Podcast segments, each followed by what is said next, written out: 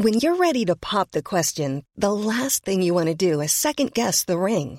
At Bluenile.com, you can design a one-of-a-kind ring with the ease and convenience of shopping online. Choose your diamond and setting. When you find the one, you'll get it delivered right to your door. Go to Bluenile.com and use promo code LISTEN to get $50 off your purchase of $500 or more. That's code LISTEN at Bluenile.com for $50 off your purchase.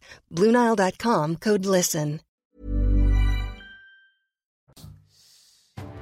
Bonjour à tous et bienvenue à l'heure des pros ce matin. Je n'ai pas gagné les élections législatives, mais vous non plus. Je n'ai pas gagné les élections législatives, mais je les ai quand même gagnées un peu plus que vous. Alors, ne venez pas m'ennuyer. Je n'ai pas dit emmerder. Le verbe trivial que le président de la République avait destiné en son temps aux non-vaccinés. Vous l'aurez compris, le message présidentiel était clair hier. Je garde le contrôle et c'est à vous de me dire comment vous voulez vous soumettre.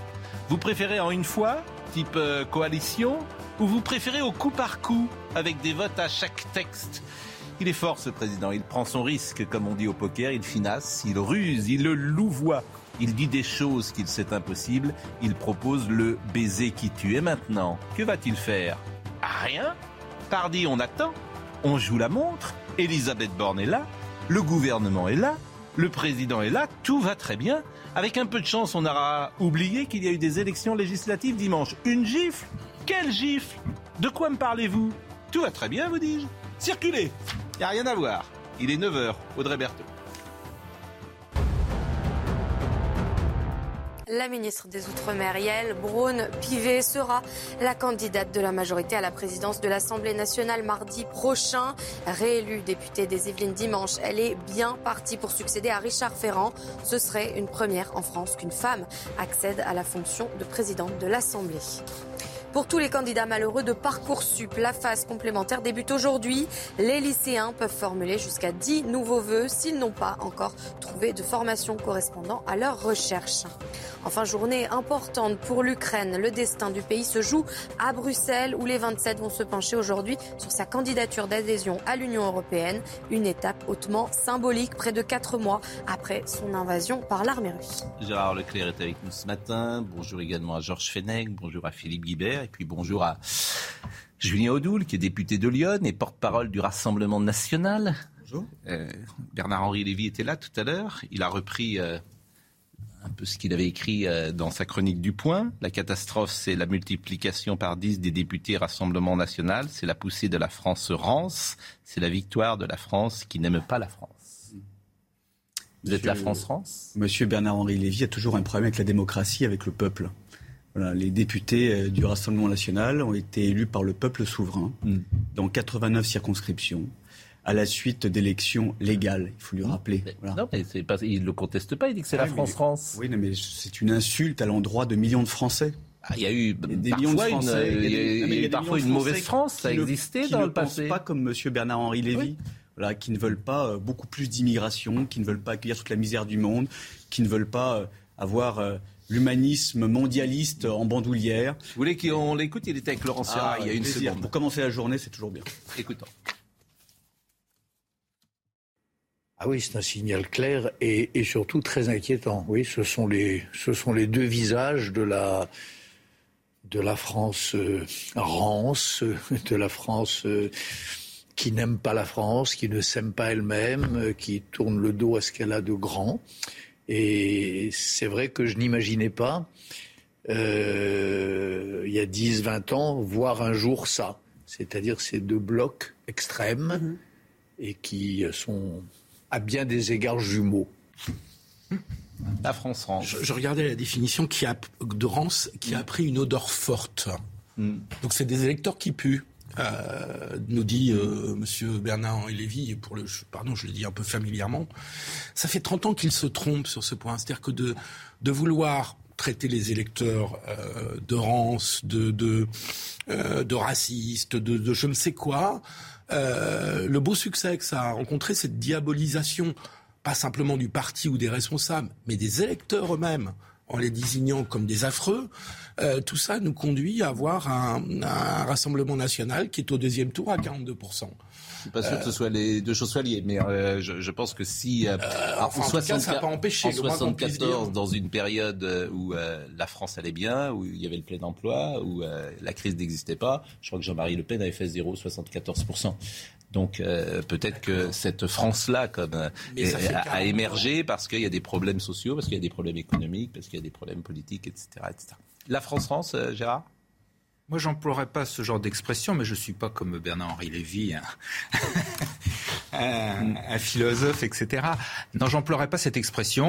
pas, ce qui m'intéresse, je trouve, non, je trouve qu'il faut jamais, là-dessus, je suis d'accord avec Jean-Pierre Audoul, il faut jamais insulter les électeurs. Vous avez pas insulter. Euh, France, c'est pas très aimable. C'est péjoratif, c'est condescendant peut-être, c'est euh, insultant. C'est pas très aimable. C'est plus. mais euh, bon, cela dit, il a le droit d'avoir cette, voilà, de, de refuser, de rejeter, d'être en désaccord total avec mm. les idées du Rassemblement national. Ça, il a le droit. Ce qui est intéressant aussi, euh, c'est la dernière phrase qu'il dit, où il met un peu en parallèle. Il dit, c'est un peu, d'ailleurs, les deux, les deux extrêmes se rejoignent. Ce qui n'est pas tout à fait vrai, à mon avis. Mais ce qui est intéressant. Pas tout à fait vrai, mais c'est une je, Pourquoi je, trouve que Bernard. Élément d'analyse. Pourquoi j'ai voulu, euh, on a voulu commencer par ça? C'est parce que, en fait, il est, il est porte-drapeau aussi euh, d'un certain espace médiatique, Bernard-Henri Lévy. C'est-à-dire que les intellectuels, une bonne partie des journalistes, disons-le, euh, les artistes pensent précisément que les gens qui ont voté pour le Rassemblement national, c'est la France-France. Et c'est pour ça que c'est intéressant. Il euh, y, a cette couleur-là. Georges Fenech, et puis après on écoute le président de la République. Non, je crois que Bernard-Henri Lévy est resté sur une idée que nous partagions euh, beaucoup, beaucoup, beaucoup à l'époque du, Front National. Hmm. Aujourd'hui, le Rassemblement national, c'est autre chose. C'est issu, certes, du Front National, mais c'est autre chose. Et je n'aime pas personnellement, alors pas du tout les insultes vis-à-vis de 42% des électeurs qui sont quand même prononcés pour Marine Le Pen au premier oui, 42%. Nous, sommes au deuxième tour. Donc je pense qu'il faut combattre les idées. Alors, on peut ne pas être d'accord sur un, grand nombre d'idées, notamment votre retraite à 60 ans, etc., qui n'est pas viable. Mais, mais ce n'est pas en vous insultant qu'on euh, rendra service à la D'ailleurs, c'est pas tant insultant que si, c'est insulte. C'est-à-dire, c'est un parti. Au fond, c'est. Je vais vous dire, si, si vous voulez même affiner encore, c'est un mépris de classe. Oui, bien sûr. mais ça fait 40 ans que ça. C'est un mépris de classe. Bien sûr. Ça fait que nous, on est des intellectuels et vous, vous êtes des imbéciles. Eh ben, restons imbéciles, chacun à sa place. bon, vous êtes, vous êtes des manants. En attendant, euh, les manants, ils ont pris le pouvoir. Et moi, euh, en plus, euh, vraiment, on a souvent reçu Bernard Lévy et, et vraiment, on a, c'est intéressant, évidemment, de l'écouter sur plein de, sur beaucoup de sujets. Mais il y a ce côté, voilà, vous ne savez pas et moi je sais. Alors, je voulais vous faire écouter Emmanuel Macron. Soyez très attentifs. Soyez très attentifs. C'est sur le projet hier. Bon, vous allez bien écouter ce qu'il dit sur le projet. Il dit voilà, euh, il y a une cohérence euh, avec le projet, vous avez voté, euh, on va essayer de travailler ensemble, mais il faut qu'il y ait une cohérence avec le projet. Écoutez bien ce qu'il dit et écoutez peut-être, je vous donne un indice, écoutez ce qu'il ne dit pas. De quoi ne parle-t-il ah, pas va être facile d'écouter ce qu'il ne dit pas. Écoutez, écoutez le président de la République hier soir. Je souhaite donc dans les prochaines semaines que ce dépassement politique se poursuive avec clarté et responsabilité. D'abord la clarté. Cela veut dire ne jamais perdre la cohérence du projet que vous avez choisi en avril dernier. C'est un projet d'indépendance pour notre pays, la France, et dans notre Europe que nous devons rendre plus forte, qui passe par une défense forte et ambitieuse, une recherche d'excellence, une industrie et une agriculture plus puissantes par des investissements d'avenir, un projet de progrès sociaux, en particulier pour notre école et notre santé qu'il faut refonder, sur lesquels nous devons réinvestir, un projet de progrès écologique par une planification et des investissements assumés, un projet de sécurité et de justice, mais aussi un projet responsable, c'est-à-dire crédible et financé. Donc, indépendance, donc défense, donc industrie, donc agriculture, donc progrès social, donc école, donc santé, donc progrès écologique, donc sécurité, donc justice. Oui, je, je, vois où vous voulez en venir. Où je veux en venir. le mot retraite. Il n'y a pas le mot retraite. Hier soir, il a enterré la mère de ce qu'il avait dit. Il a, enterré le mot retraite hier soir. La retraite, c'est fini. Boum Non, je sais pas. Non, mais il l'a enterré. Bah, il Non, en tout dit. cas, vous avez la réponse, je l'ai repéré tout de suite. Effectivement, il n'y a pas les retraites. Je sais pas. Donc, si- c'était la mère des batailles. puisse aller jusqu'à dire que c'est définitivement enterré, parce qu'à mon avis, le problème existe Non. et qu'il va bien falloir le, le traiter Non, à un moment il ou est à un autre. il est enterré. Vous il avez est- tout à fait raison. Il est enterré ce matin. Donc, moi, ça m'amuse parce que, euh, comment dire, euh, euh, c'était la mère des batailles présidentielles. C'était la grande loi qui devait arriver. Circuler. Il n'y a rien à voir. La retraite, c'est fini. C'est d'autant plus étonnant que c'était un point d'accord avec LR, puisque le programme de d'LR était euh, favorable à cette réforme de retraite, cher Georges. Je réitère ce que j'ai dit lundi dernier sur ce même plateau, c'est-à-dire que le président de la République a perdu le pouvoir. Il est Franck Olivier Steinmeier. Vous connaissez Franck Olivier Steinmeier, vous le connaissez. Président allemand. Le président allemand. Il est, Ah il est Sergio Mattarella, vous connaissez. Mais je- oui. Non mais euh, je vous, je vous en prie, Pascal. Oui, mais je vous écoute. Ne le prenez pas de cette façon-là. Je vous assure, j'ai la conviction que le président de la République, Oui. qui est profondément républicain Oui. et attaché aux institutions, va devoir tirer les conséquences. Mais les conséquences politiques réelles. Hmm. Le pouvoir, contrairement à ce que disait Moore, qui est un brillant intellectuel mais qui n'a rien compris en politique, le pouvoir, c'est... Non, là, parce qu'il est en train de nous dire depuis hier que le pouvoir est toujours à l'Élysée. Non, le pouvoir est à l'Assemblée. Le pouvoir, mon cher Pascal, il est à l'Assemblée nationale. Et à l'Assemblée nationale, je vais vous dire mieux, je pense qu'il y a une majorité pour gouverner. Elle existe, cette majorité, et le président de la République, à un certain moment, Les LR reviennent en C'est-à-dire-. Les LR ont compris. Il y, a un os, il y a un os à gratter pour les LR. Alors, les, il les voit- LR, les LR ont... J'attends la majorité. Aller à la soupe, c'est pas du tout Ah, ça. Les LR ont un os à gratter. vous avez, Arrangé, en face de vous peut-être des personnes qui aiment la France et qui se soucient de la France. Attends, tout le monde aime la. France. Alors arrêtez de me dire la soupe ou ceci, ça n'a rien à voir. Moi je fais plus de politique d'ailleurs, vous le savez. Mais- Non, mais Je suis- votre raisonnement, là, je mais comprends mon raisonnement- Elle est où la C'est majorité la majorité Mon, rais- mon raisonnement, c'est que vous êtes Car passé, c'est un raisonnement. vous êtes passé d'un groupe politique qui avait quand même 304 députés euh, Mm. en marche.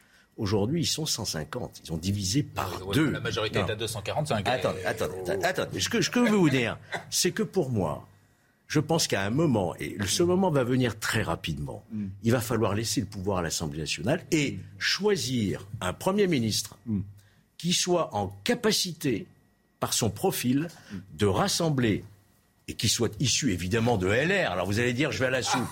Mais c'est évident. D'ailleurs, vous êtes. Ah, vous regardez. Les LR sont 65. Non, mais Ils sont 65 et je vous prends les paris. Parce que entre elle et LR, Le monde magique de Jean ensemble, regardez. Le, le Premier ministre, ça va être... Pascal, et je termine par là. J'entends vos ricanements, mais je Ah, termine par là. Si vous ricanez. Non, c'est J'entends. c'est- Oui, ou Gérard. c'est Gérard. J'entends par là. Regardez, qui vient de prendre la présidence du groupe euh, parlementaire Renaissance Oui. C'est Aurore Berger. Oui. Qui était Aurore Berger? Moi, je l'ai connue. Elle était à l'UMP. Oui. Oh, il a Qui beaucoup, euh, est président du groupe euh, aujourd'hui euh, Horizon? Édouard Philippe. Qui c'est était qui Édouard. Philippe? Bah. Il Il était créé. UMP. Oui. Donc Oui, je crois qu'il y a. y des- Non, non, mais Il est dans le canot. Il, a- il est dans le canot de sauvetage, il y est. Il y est, le Georges. Il y est, il y est. Vous pouvez le prendre mais- de cette façon-là. Mais il n'y a pas d'autre. Il n'y a pas, Pascal, il n'y a pas d'autre solution pour gouverner. Mais- mais il n'y aura pas de cas par cas, ça n'existe pas. Si vous n'avez pas une majorité stable, vous ne pouvez pas gouverner. Il y a deux tendances au LR, on l'a bien compris. Il y a la vôtre. Nadine Morano n'est pas sur cette tendance. Olivier. Mais je suis sur la même Olivier, tendance que Morano. Olivier, Mar- non, arrêtez. Olivier, c'est Marlex. Marlex. Olivier Marlex, Mais absolument pas sur sera un tendance. excellent. Mais je Il- suis sur la même ligne. Oh, arrêtez, non, Je là, suis là, sur arrêtez. la même Dites ligne. pas que vous êtes sur la même ligne. Mais bien avec sûr que si, arrêtez. Vous avez, euh, vous là, vous avez, êtes pas, non. vous avez. Alors, en revanche, écoutons. Non, euh, mais c'est terrible. hein. Ah bah non, mais vous n'êtes parlé pendant un quart d'heure. C'est terrible. Non, mais vous me disqualifiez. Mais non, Je vous dis que cette avez assemblée, elle est ingouvernable. Ah oui. Il va bien falloir en sortir. Alors, d'abord, c'est votre analyse. Oui. Bon, mais. Michel Debré, Michel Debré, le père de la Constitution, pensait l'exact contraire de vous. Permettez-moi de vous le dire. Pas du tout. Bah si. Pas du tout. Bah, et- je et- vous rappelle qu'il y a eu des cohabitations sous Je peux- Mitterrand je peux, et sous Chirac. Je peux Voilà. terminer. C'est-à-dire qu'il avait créé précisément la Ve République parce qu'il pensait qu'il n'y aurait jamais de majorité absolue. Donc, le pouvoir restait à l'Élysée avec du 49-3, il Eh va nous bloquer, etc. Alors, ékécoutons d'ailleurs ce que c'est Éric Moi, je Zemmour vous qui disait le président hier. de la République français, cohabitation, il est aujourd'hui un peu ce qu'est la reine d'Angleterre. différence Voilà. avec les, citer les cohabitations. Mais le problème des cohabitations, reine c'est que vous d'Angleterre. aviez une majorité. Vous franchement, vous n'êtes pas sérieux. Si Il vous dites que le président de la République il a le même pouvoir que la reine d'Angleterre, l'article 5 vous n'êtes pas, vous n'êtes pas sérieux. Arbitre des institutions et chef d'État et chef des armées. Voilà. Il le reste, petite- le pouvoir, il est à Il l'Assemblée Il y a nationale une aujourd'hui. petite différence avec les cohabitations, c'est que les cohabitations, vous aviez une majorité à l'Assemblée. Il Là, il a évidemment, pas il faut la majorité à recomposer, l'Assemblée. cette Mais, majorité. euh, comment, À partir de bon, LR oui, et mais si vous la re- enfin, bon. Mais bien sûr. Alors, est-ce qu'on peut écouter juste, parce qu'on va l'écouter un peu en avance, je le dis pour Marine Lançon, Éric Zemmour était hier avec Christine Kay, c'était très intéressant d'ailleurs, et on écoutera tout à l'heure quelques passages. Mais euh, il trouve, lui, qu'au contraire, c'est très gouvernable. Il a une analyse complètement différente de la vôtre. Peut-être avez-vous raison, peut-être a-t-il raison, et c'est l'usage qui va nous dire. Vous vous dites que le président de la République n'a plus de pouvoir. C'est possible. Je pense que vous dites les choses telles que vous voudriez qu'elles soient. Non, c'est un Bon, constat. vous voudriez... Voilà. Vous, il vous- n'a pas de vous- majorité pour gouverner. Bon, Il vous, voudriez- donc vous dites ça. reconstituer une Alors, majorité. écoutons. Ou alors on dissout l'Assemblée nationale. Et dissous, c'est pas cher. Et dissous, c'est pas cher. Euh, je voudrais qu'on écoute. euh, Non, non, Éric Zemmour. Éric il est 9h14. Éric Zemmour, Éric Zemmour sur le ingouvernable crise de régime. En vérité, on dit crise de régime. On dit crise de régime, euh, crise politique, parce que le gouvernement et Emmanuel Macron n'a pas euh, de majorité absolue. C'est vrai que c'est inédit depuis l'instauration du quinquennat et le renversement du calendrier. Là, pour la première fois depuis cette époque-là, c'est-à-dire depuis une vingtaine, quinzaine d'années, euh, les Français n'ont pas donné une majorité absolue. Mais ils ont quand même donné une majorité au groupe qui soutient Emmanuel Macron. Et personne d'autre, aucun autre opposant, n'a la majorité. Ni la NUPS, le groupe autour de LFI, ni le Rassemblement national. Deuxièmement, il faut que tout le monde comprenne bien que cette situation sans majorité absolue est justement ce qu'a prévu le père de la Constitution, Michel Debré. Il n'y a pas de crise de régime. Au contraire, cette situation a été prévue à l'origine par les constituants et par le père de la Constitution, Michel Debré, avec évidemment le général de Gaulle. Tout ça est conçu. Donc, donc, comprenez bien ce que je dis. La situation est nouvelle, la situation est inédite, mais on revient à l'origine de la Ve République. En tout cas, en tout cas, les institutions sont faites pour cette situation. Est-ce que vous savez, est-ce que vous savez, sous la Ve République, quand il y a eu une majorité absolue pour la première fois à l'Assemblée nationale? 62. 60, Pas avec le suffrage universel. 67, Oui, 67 oui. avec l'UNR. Mais à, bon, Ah, 62. Après la dissolution. à chaque fois que le président n'a pas eu sa majorité absolue, Après il s'est retiré ou il a fait une cohabitation. C'est impossible. Ce que Audrey. dit Eric Zemmour est impossible. Bah, et c'est pour ça qu'on Non, parle, c'est parce qu'on n'est pas d'accord. Audrey. Berthaud, Audrey Berthaud. Audrey Berthaud. Non, parce que sur ces je juge sur le. Oui, bah Audrey Berthaud. 25 départements placés en vigilance orange aux orages dans le nord-est du pays. Une nouvelle salve d'orages violents est attendue à la mi-journée sur le centre-est et qui va se propager vers le nord-est dans l'après-midi. Une écrivaine menacée sur Internet depuis qu'un extrait de son roman est tombé au bac de français. Jour de colère, c'est le nom du roman de Sylvie Germain. Des milliers d'élèves de première se déchaînent contre elle sur les réseaux sociaux parce qu'ils jugent son texte trop difficile à analyser. Enfin, Zinedine Zidane fête ses 50 ans aujourd'hui. Pour l'occasion, nos confrères de l'équipe lui consacrent une édition spéciale. Dans cet entretien, le Ballon d'Or 98 révèle que sa priorité est de devenir un jour sélectionneur de l'équipe de France. On parlera de Sylvie Germain tout à l'heure. Je trouve ça tellement incroyable. Sylvie Germain, qui est donc, euh, c'est un extrait du roman Jour de colère. J'espère qu'on aura le temps d'en parler. Et qui est harcelé sur les réseaux sociaux par euh, des jeunes gens euh, qui ont trouvé euh, euh, l'épreuve trop difficile. quoi. On en est là aujourd'hui. Ben oui, vous dites c'est terrible, mais bon, C'est une catastrophe. Ben, c'est une catastrophe. C'est- c'est- un pays littéraire de Mais c'est de tradition. votre faute, qu'est-ce que vous voulez C'est- en quoi c'est de ma faute Mais c'est de votre faute. En quoi c'est de ma faute Parce que c'est vos amis, voilà, depuis amis 40 ans qui ont mis euh, la France là où elle est. Je peux pas vous dire autre chose. Parce que c'est vrai, vous le savez bien. Vous avez refusé. gouverne depuis 40 ans. Vous avez un- refusé. Quatre, on, on La droite a gouverné pendant 20 ans. on emmène les 40 dernières années. 95% d'une génération au bac. Mais comment dire aux gens que c'est idiot? Pensez que tout le monde est capable de suivre des études? Tu peux être très intelligent et ne pas suivre des études. Ça, c'est autre chose. Tu peux être très intelligent et, ne, pas être doué. C'est mes amis qui sont. Mais quel est l'intérêt? Avant, tu allais en cinquième, tu faisais de l'apprentissage si tu ne pouvais pas suivre des études et c'était très bien. Il faut revenir à ça. Sauf il faut revenir au fait de faire sortir les gamins ah, je pense qu'il faut, alors je pense qu'il faut leur donner un job, oui. Il faut trouver les, les, les, gosses de 12, 13 ans, 14 ans qui peuvent pas suivre des études, faut leur donner un job. Les pays qui ont le plus progressé, qui viennent de plus, de plus loin et qui ont le plus progressé le plus vite, comme la Corée, sont des pays où vous avez 90% des élèves qui sont au niveau du bac. Et deuxièmement, l'ancien système dont vous parlez, le problème c'est que l'apprentissage, ceux qui partaient euh, dès l'âge de, de, 12 ans en apprentissage, c'était toujours, toujours, toujours les classes populaires. Moi, j'ai jamais connu un enfant de bourgeois qui partait faire de l'apprentissage apprentissage à l'âge de 12 ans. Eh ben oui, mon bah aujourd'hui, alors, bah aujourd'hui, on forme des gens et on leur ils n'ont pas de job, donc c'est beaucoup mieux. Euh, bon, euh, pourquoi vous euh, vous n'êtes pas d'accord donc Eric Zemmour vous l'avez dit? Non, mais il a parfaitement raison. il a raison. Mais il a évidemment raison. C'est la bonne analyse. Je vous dis qu'il y a il répond. Aucun chef il répond, mais attends, il répond. Attends, le par... ce qu'on appelle en, en, technique juridique constitutionnelle le parlementarisme rationalisé, c'est-à-dire le 49-3, le vote le vote bloqué, oui, toutes les guerres antidémocratiques. Et c'est pas la question. Le 49.3, c'est antidémocratique. Non, mais Georges, c'est pas la question. Mais Georges, c'est pas la question.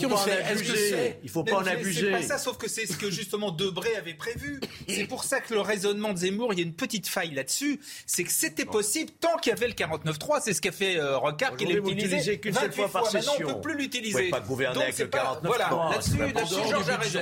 En dehors du budget, attention, c'est important. Alors, le budget, vous pouvez le faire passer au 49.3. Oui, mais vous avez droit à un texte supplémentaire. satisfaisant, vous. Mais de faire passer les lois au 49.3. C'est-à-dire de s'asseoir sur l'Assemblée nationale. Julien Audoul avec ce qu'ont voulu les Français. C'est la Constitution. C'est la Constitution de Bré, c'était la Constitution La Constitution, c'est celle que général de Gaulle a appliquée. Il s'est retiré lorsqu'il a perdu la majorité. Alors vous voudriez quoi Que le président de la République se retire Mitterrand et Chirac se sont retirés du pouvoir en conservant leurs activités, leurs prérogatives Mitterrand s'est retiré du pouvoir. bien sûr. Mais bien sûr, il a laissé. Il y avait une cohabitation. il n'a même pas signé les ordonnances. enfin, le 14 juillet. Et Jacques Chirac est resté. C'est Chirac qui dirigeait la France. Mais il n'a même pas signé les ordonnances. Mais ça, c'est un point de détail. Ah bah, ah bah vous avez raison. C'est essentiel. C'est Chirac de 86 à 88 qui a dirigé la France. On n'est pas en période de C'est Jospin qui a dirigé la France. Mais Chirac. Vous avez une majorité à la. Mais on y est. Mais elle existe cette majorité. On est en période de rééquilibrage démocratique. Il suffit d'avoir un bon profil à Matignon pour rassembler les démocrates qui ont été élus au dernier scrutin. Mais vous êtes 65, les républicains sont 60. En fait, M. Fenech doit être ministre de la Justice. C'est ça, en fait. Vous allez être nommé ministre de la Justice. Pas d'attaque, franchement, parce que c'est pas une attaque. Non, non, mais Simplement, les républicains sont 65, genre. Mais oui, 65, c'est pas une majorité. Il n'y a pas de différence majeure entre les républicains et un programme économique d'ensemble et vous avez une personnalité qui peut parfaitement aussi rassurer une partie de l'aile gauche d'ensemble et rassembler une majorité de projets. Oui, mais, serait qui C'est au président de décider. Hein. ah, donc il a un petit pouvoir. C'est pas, pas Elisabeth Borne qui va le faire. Georges, vous, vous, comme on dit, vous prenez vos désirs pour des réalités. Non, je vous assure, vous êtes 65. fondamentalement, c'est ce que dit Gérard depuis bah, tout à l'heure. Dans la période de cohabitation, vous aviez la majorité. Point. Donc euh, tu elle là existe cette majorité à l'Assemblée. Mais vous l'avez mais, elle existe dans votre tête. Pardonnez-moi de vous le dire, elle existe dans votre tête. Les gens qui ont voté républicain, ils n'ont pas voté. Mais pourquoi les gens ont voté républicain alors?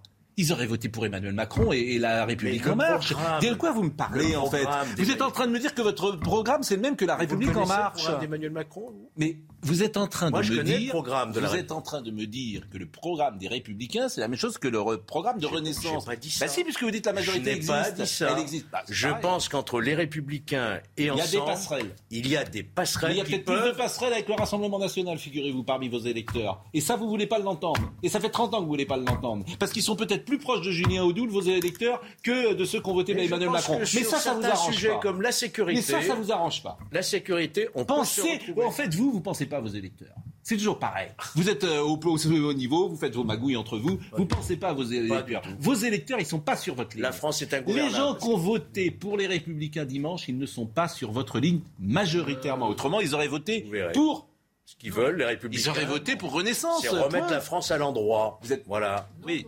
Et ils veulent remettre la France à l'endroit. Voilà. Oui. C'est-à-dire en termes économiques, en termes de sécurité et en termes de lutte contre l'immigration. Oui. Tout ce que n'a pas fait Macron. Voilà. C'est toujours la fracture et même le gouffre sidéral entre les barons des républicains et les électeurs des républicains. En fait, vous ne comprenez pas, il est vrai, vos électeurs, vous ne les écoutez pas. Vos électeurs, ils ont voté contre Macron. Vos candidats ont été élus contre, des députés macronistes. Tout à fait. Contre des candidats macronistes. qu'il faut leur laisser le pouvoir. Non, mais attendez, attendez, excusez-moi. Vous avez fait un score qui est quand même historiquement bas. Historiquement bas. Parce que Macron a siphonné votre parti. ça. Voilà. Donc, Là, je les, suis d'accord. donc les 65 Donc, il faut députés que vous gardez. sens. Les Voilà. 65 députés que vous Mais gardez. vous devriez surtout ils vous sont des opposants à Macron. sens. sont des opposants. Et aujourd'hui, Mais moi j'ai travaillé avec Edouard avec Philippe, j'ai travaillé avec Aurore Berger, j'ai travaillé avec Darmanin, je les connais bien. Et donc vous voulez il travailler n'y a pas de fossé. Donc vous voulez travailler avec Macron. Je, je dis que Macron est à l'Élysée et je dis qu'il faut laisser le pouvoir de diriger la France en tous les termes économiques, sécurité, etc., à l'Assemblée nationale. Par un groupe qui a fait 65 députés. 65 députés. Ah oui, non, mais... Non, mais je prends groupe qui a date, fait hein. 242 députés va laisser Je, le pouvoir. je suis à tellement 65 convaincu députés. que le président de la République trouvera la solution. Le profil, le vous profil pour rassembler une majorité au sein de cette Assemblée nationale. Monsieur Macron, si vous Et il y aura pas de choix. je- formidable, je suis sûr Mais qu'il C'est va sa trouver la solution. responsabilité, c'est de sa Mais, responsabilité. mais- mais- mais bien sûr, mais là, le, en fait, ce que vous ne voulez pas entendre, et c'est une vraie question, votre électeur, il est plus proche de Marine Le Pen ou d'Emmanuel Macron Moi, je pose pas du tout la question comme ça. Ah oui, parce qu'elle vous arrange Non, mais, pas. ça- mais- mais non, mais non, c'est pas une Bah, c'est une vraie, question. pose pas Bah, comme c'est une vraie ça. question, si vous me permettez. Mais comme toujours, les vraies questions. Si c'était aussi évident que ça, ils voteraient Rassemblement National. Exactement. Bah donc, sauf qu'ils ne savent pas ce qu'ils ont fait, puisqu'ils ont voté euh, les Républicains. Mais c'est pas ma question. Qu'est-ce que j'ai dit Il est plus proche de qui Je sais pas s'il est plus proche. Ah, bah, mais, moi je pose la je question. crois, euh, Il est bien plus proche de Si quelqu'un. ça, il y a beaucoup de, de, de, de Les responsables Républicains. LR qui vous diront exactement la Ah, les responsables. Ah, ça, les responsables, c'est j'ai bien les compris. C'est la la pas des de- Et- et si vous me permettez, après, on met la Ah, si- pub. Si vous demandez à Pradier, c'est pas un baron, Pradier, c'est un, c'est un, dé- c'est un député qui a fait son allez, la dans pause. un département. président La pause, la pause, la pause. Et pour étayer, et pour étayer mon propos, la seule fois où euh, le Front National a été faible dans une élection présidentielle, c'est quand précisément Nicolas Sarkozy en 2007 avait mis le cap à droite et il avait pour le coup siphonné ses électeurs parce qu'il parlait aux électeurs de droite. La pause. Regardez quand même les reports. hein. Restez avec nous parce que Georges Fenech est extrêmement en forme ce matin. Audrey Bertrand. Vous vous souvenez euh, peut-être de cette vidéo. Le mois dernier, elle devenait virale. Un cycliste se faisait volontairement renverser par un camion avant d'être tabassé par le conducteur. Eh bien, le procès de l'agresseur se tient aujourd'hui à Sainte, en Charente-Maritime. Des cyclistes de la France entière feront le déplacement pour soutenir la victime. En Chine, des pluies torrentielles jamais vues depuis 60 ans ont touché les régions du sud et de l'est du pays, entraînant d'importantes inondations et des glissements de terrain. Des centaines de milliers d'habitants ont dû être évacués. Enfin, après deux ans de pandémie, la fête reprend à Ibiza. Les boîtes de nuit ont rouvert avec un mois d'avance afin de renflouer leurs caisses et les fêtards étaient au rendez-vous. Si la pandémie a touché tous les secteurs, le monde de la nuit a été le dernier à reprendre du service en raison des restrictions sanitaires. Tout va bien. Si on peut faire la fête à Ibiza, tout va bien. Je salue Jean-Pierre Versini, dit Tonton, qui nous écoute et qui nous écrit ce, euh, Emmanuel Macron n'a pas seulement euh, oublié le mot retraite, il a oublié aussi le mot immigration. Ce qui est toujours intéressant, il y a des mots qui fâchent. Immigration, Il ne l'avait pas beaucoup utilisé avant, c'est pour ça que c'est moins. Oui, les- dis les pas qu'il a, ah, ça, il l'utilise. qu'il a raison de faire, mais c'est vrai que c'était pas dans son programme. Écoutons Emmanuel Macron sur la clarification parce qu'il a une sorte d'injonction. Et vous, vous y répondez manifestement, chaque parti doit choisir très vite son camp. Emmanuel Macron. Il faudra clarifier dans les prochains jours la part de responsabilité et de coopération que les différentes formations de l'Assemblée nationale sont prêtes à prendre. Entrer dans une coalition de gouvernement et d'action? S'engager à voter simplement certains textes? Notre budget? Lesquels? Pour avancer utilement, il revient maintenant aux groupes politiques de dire en toute transparence jusqu'où ils sont prêts à aller. Bon, vous, c'est clair. Les Français l'ont dit. arrêtez avec les Français. Je veux dire, euh, arrêtez. Vous faites parler les Français. Ils les se sont- Français. ils- se sont exprimés. Oui, oui. Il y a eu un rejet de Mais ce vous- oui, projet. mais ils n'ont pas un rejet aussi pour vous. Vous en avez 65. À la limite, Monsieur euh, Odoul dirait que le Premier Vous ministre. soit- normal que le président de la République adresse une forme d'ultimatum aux partis politiques en leur disant entendez-vous les... Ben oui, c'est un Un petit peu. ultimatum. Un petit peu. Il a même dit. Je crois qu'il a dit ultimatum. 48 heures d'ailleurs. Il y a un petit Non, il n'a pas dit ultimatum. 48 heures, Il y a un c'est- le commentaire. chaude plutôt. Il, les renvoie dans patate la chaude moi, c'est les autres. La patate autres, c'est qui? C'est les Français qui ont qui sont exprimés là. Si on peut, si on peut, Hein. Georges, Georges. là où tu te trompes, c'est que le, pouvoir est partagé désormais. Euh, Macron garde des pouvoirs et puis l'Assemblée a des pouvoirs. Donc Macron a dit à vous de voir si vous voulez trouver un compromis ou si vous ne voulez pas le trouver. Sous-entendu, si vous ne le trouvez pas, à un moment ou à un autre, on retournera On devant les comme- électeurs. On peut faire Je comme les termine. Belges. hein. On peut faire comme les Belges. Rester deux ans sans gouvernement aussi. Oui, d'ailleurs, Ah, la vous savez Belgique est allée mieux. comprends pas, hein. sauf qu'on est quand même La- la sixième puissance économique du ce Vous monde. savez que parfois, je me dis que ça marcherait peut-être pas plus mal. Bah, moi, je suis là-dessus, je suis Hein, pas je- du tout d'accord parce que vous savez très bien qu'il y a un certain nombre de grandes réformes qui n'ont pas été faites depuis des années, qu'il va falloir faire, hélas, et qui sont pas des réformes populaires. La retraite, vous la pas pas. compliqué, Et notamment Juste pour terminer, il y a solution à terminé. La santé, Terminé. Vous parliez d'immigration, même l'immigration. Éventuellement. Tout ça, c'est des réformes qu'il faut faire. Et euh, Non, si vous n'avez pas de majorité pour la faire, vous la ferez pas. C'est vous, c'est c'est- c'est toi qui le dis, Gérard, qu'il faut faire des réformes. Ah bon la, réforme des retraites, elle est absolument pas prioritaire. Non, non, ça coûte. Je suis ça désolé, coûte, elle n'est pas prioritaire. Entre 10 et 20 milliards par an, Mais mais c'est non, pas il n'est pas en déficit. Elle est urgente. Il y a des chiffres quand même, il y a des Bah, faits. justement, les chiffres montrent qu'elle n'est pas Vous savez combien, je fais juste une parenthèse, vous savez combien depuis le 24 février on a payé en plus les hydrocarbures à la Russie, la France simplement? Ah oui, oui, on a augmenté. Vous savez combien? De Poutine, oui. 4 milliards, ça nous coûte. 4 milliards. Vous savez combien euh, la Russie gagne en plus euh, depuis le 24 euh, février? 64 milliards. 64 milliards. C'est l'arroseur arrosé, c'est le sanctionneur sanctionné. Vous voulez dire ça qu'il fallait Non, pas. pas je- fallait vous dis pas ça. Je, Bah, je donc, vous euh, dis bah, simplement que les sanctions qu'on a prises, les sanctions qu'on a prises contre la euh, Russie, c'est nous qui les payons aujourd'hui. Et dernière chose, et dernière chose, vous savez qu'on rouvre dans toute l'Europe des mines à charbon. Donc euh, pour euh, l'écologie, c'est parfait. On rouvre des mines à charbon aux Pays-Bas. En Autriche, en Italie et peut-être la mine en France, on va en rouvrir une. C'est vraiment bien. Une fois que vous avez dit ça, quelle est la. Eh ben, je soumets ça à votre ah bah oui, vous réflexion. soumettez ça, mais ça veut dire qu'il fallait pas prendre de sanctions. Je soumets ça à votre non, réflexion. non, mais dites-moi.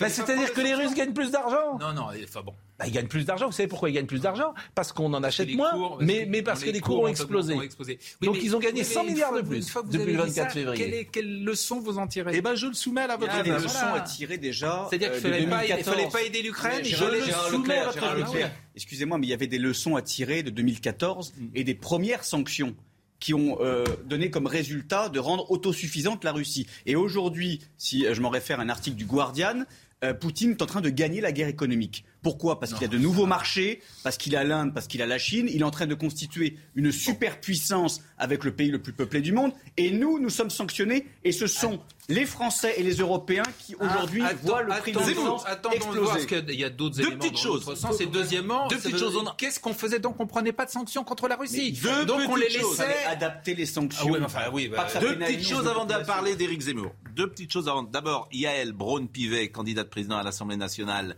euh, c'est qui sera élue pour la première fois. C'est une femme au perchoir. Donc, euh, oh, bah, Si- c'est le cas, ce serait très Ah bien. bah, Oui. Bon, et il se trouve qu'Aurore Berger euh, a été euh, désigné président du groupe. Et je vous propose d'écouter euh, Madame Yael Braun-Pivet. Elle est à côté de Madame euh, euh, Aurore Berger, parce qu'elle considère peut-être à tort ou à raison que le plus important, c'est que ce soit une femme.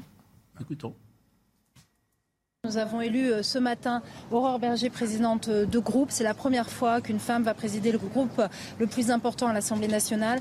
À l'instant, euh, mon groupe vient de m'élire pour être leur candidate présidente de l'Assemblée nationale. Donc je pense que à l'instant où on vous parle, c'est ça qui est important et pas faire des commentaires et, euh, et de tirer des plans sur la comète euh, qui n'existent pas. Ça, Aurore Berger et moi, ça existe. Alors, c'est important parce que Madame Brun-Pivet, Braun-Pivet. Braun-Pivet, ça va être un vrai test justement sur, par rapport à ce que disait Georges pour savoir si ça marche ou pas.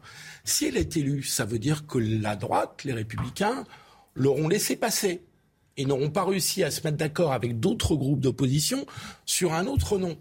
C'est hyper important parce que ça indique, à mon avis, la voie alternative à ce que tu indiques, Georges, qui est que si la droite ne renverse pas le gouvernement macroniste. Attends, je termine. Ça n'a rien à voir. Si la droite ne renverse pas le gouvernement macroniste et que le gouvernement macroniste prend les amendements de la droite, eh ben, il y aura un équilibre qui durera peut-être pas cinq ans, mais il y aura un équilibre qui se créera. Donc ça va elle- être un elle vrai test. acquise. Elle est acquise, Ça- elle aura le plus grand nombre de voix. Eh ben oui, bah donc ça donc veut vous bien allez dire. voter pour elle? Mais- C'est- Ça veut bien dire, Georges, que suffit elle sera élue. Ça veut dire qu'il y a un bien, plus fort. Il y a Beaucoup un- de respect pour cette femme qui est avocate, qui a présidé la commission ça des lois. Il n'y a aucun problème, mais ça n'a rien à voir avec diriger un gouvernement et une Ah, politique le la majorité. Ah, C'est une indication.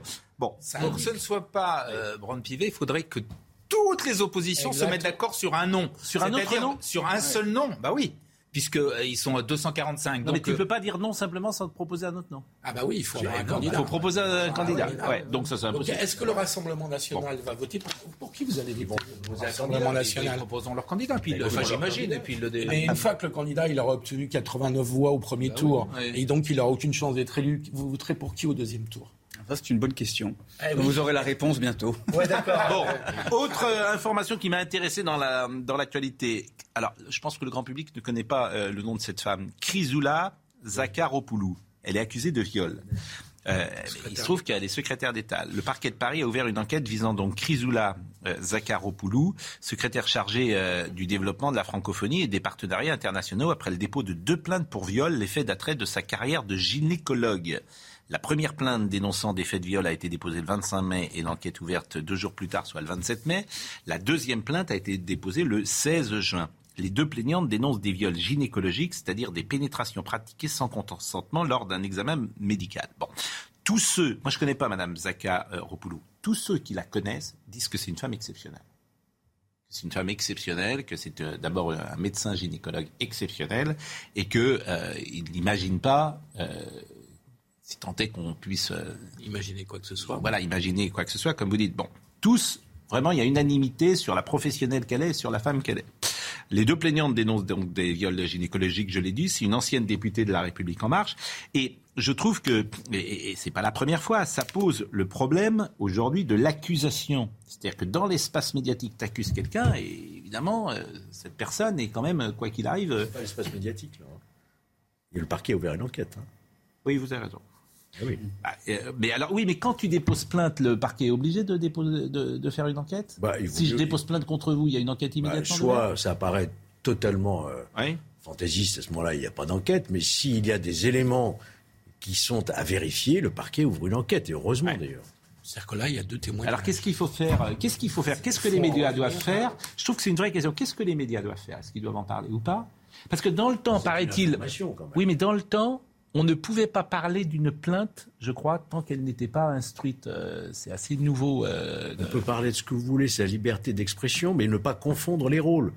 Il y a les médias qui informent, et puis il y a la justice. Oui, mais alors, et qu'est-ce qu'elle doit faire, Madame Zakar euh, Ropoulou Elle doit démissionner Je pense qu'il faut que très rapidement le parquet avance sur cette enquête pour qu'on en sache Mais elle plus. doit démissionner Qu'est-ce qu'elle doit faire Je pense pas, je pense pas. La jurisprudence baladure, c'est-à-dire qu'un ministre mis en examen doit Oui, mais démissionner. vous avez vu que M. Macron, le président de la Et République, le problème, c'est qu'Emmanuel Macron a mis un terme à cette C'est une jurisprudence. faute majeure. Je a pense laissé aussi. ministre un ministre qui est mis en examen qui s'appelle Monsieur Dupont-Moretti. et qu'il a renouvelé. d'ailleurs. Donc il n'y a plus aucune cohérence dans les règles par rapport à des ministres mis en cause. Il faut en revenir à la jurisprudence dite baladure.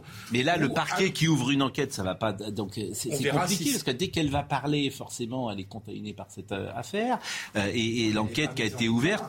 Non, non, mais euh, ça va Rien pas se faire demain. à démissionner. Ah, bah, bien sûr que non, mais, mais je vous dis pas ça, loin de là. On est dans le même loin cas de- que de là. que Damien Abad. hein. Mais euh, en plus, on, alors, non, on n'est pas dans le même cas parce que là, c'est encore autre chose. Elle exerçait donc à l'hôpital Trousseau.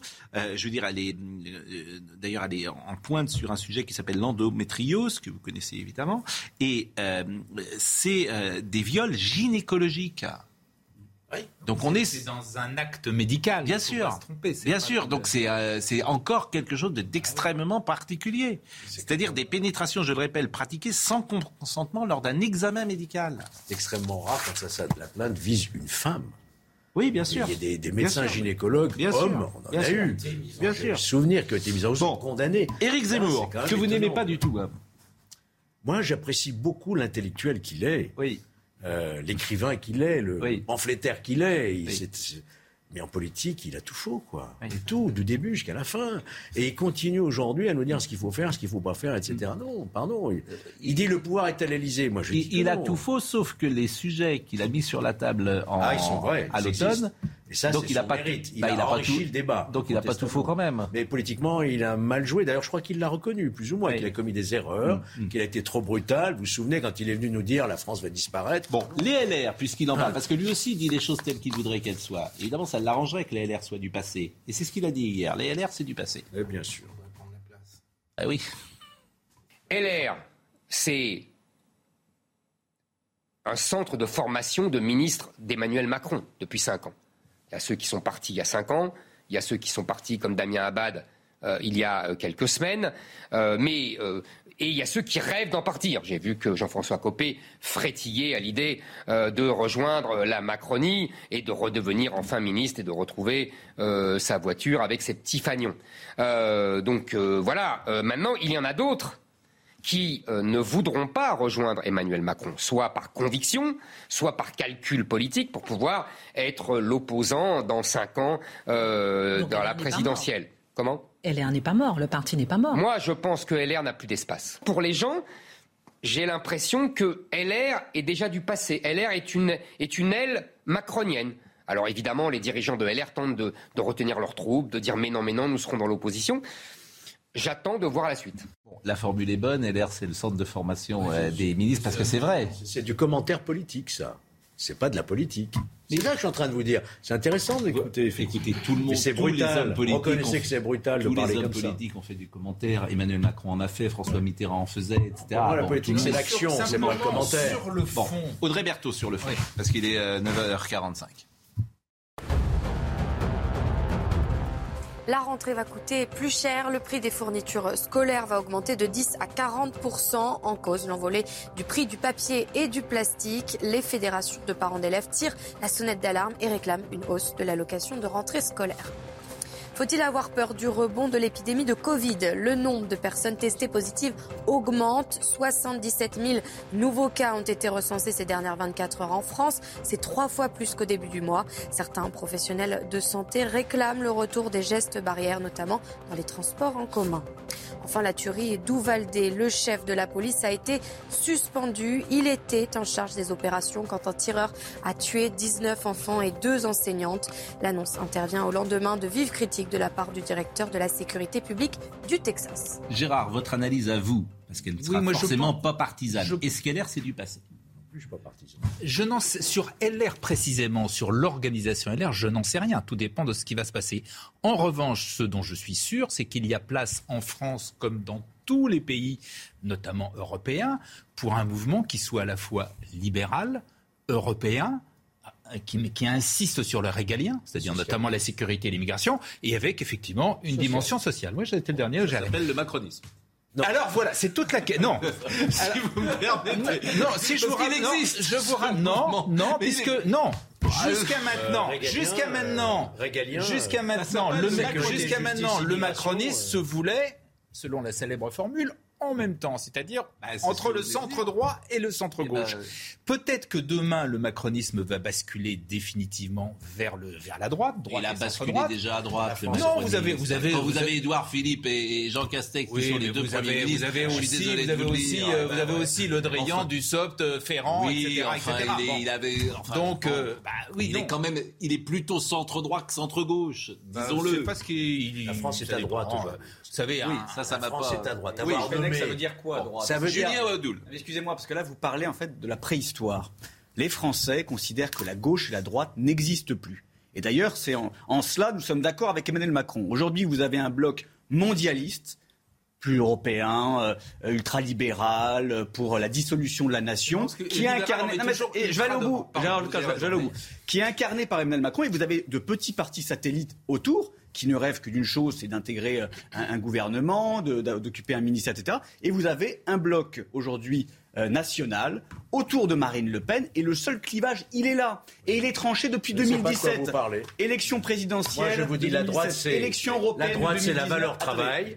Et là, c'est la sécurité. c'est parce que vous ne savez pas de quoi il parle que vous êtes à 65 députés. hein, si vous Exactement. permettez, hein. Exactement. Et, et là, vous, Fenech, vous me parce que parlez si vous saviez de quoi je il parle, vous en auriez 300. Je pense que la droite a commis des erreurs. Ah, ça, Oui, je ça, ça, Fenech, ce qui a fait, ça, mon- ça ce qui a fait monter, ce qui a fait monter Rassemblement Mais- National. Mais c'est- vos thèmes On se pris. attaqué à la sécurité. oui, ils mais ont- oui, Georges ils ont Fenech. piqué vos thèmes. Comme le plus important pour les LR, c'était surtout de ne pas s'aligner sur ce que disait Jean-Marie Le Pen. C'était surtout ça.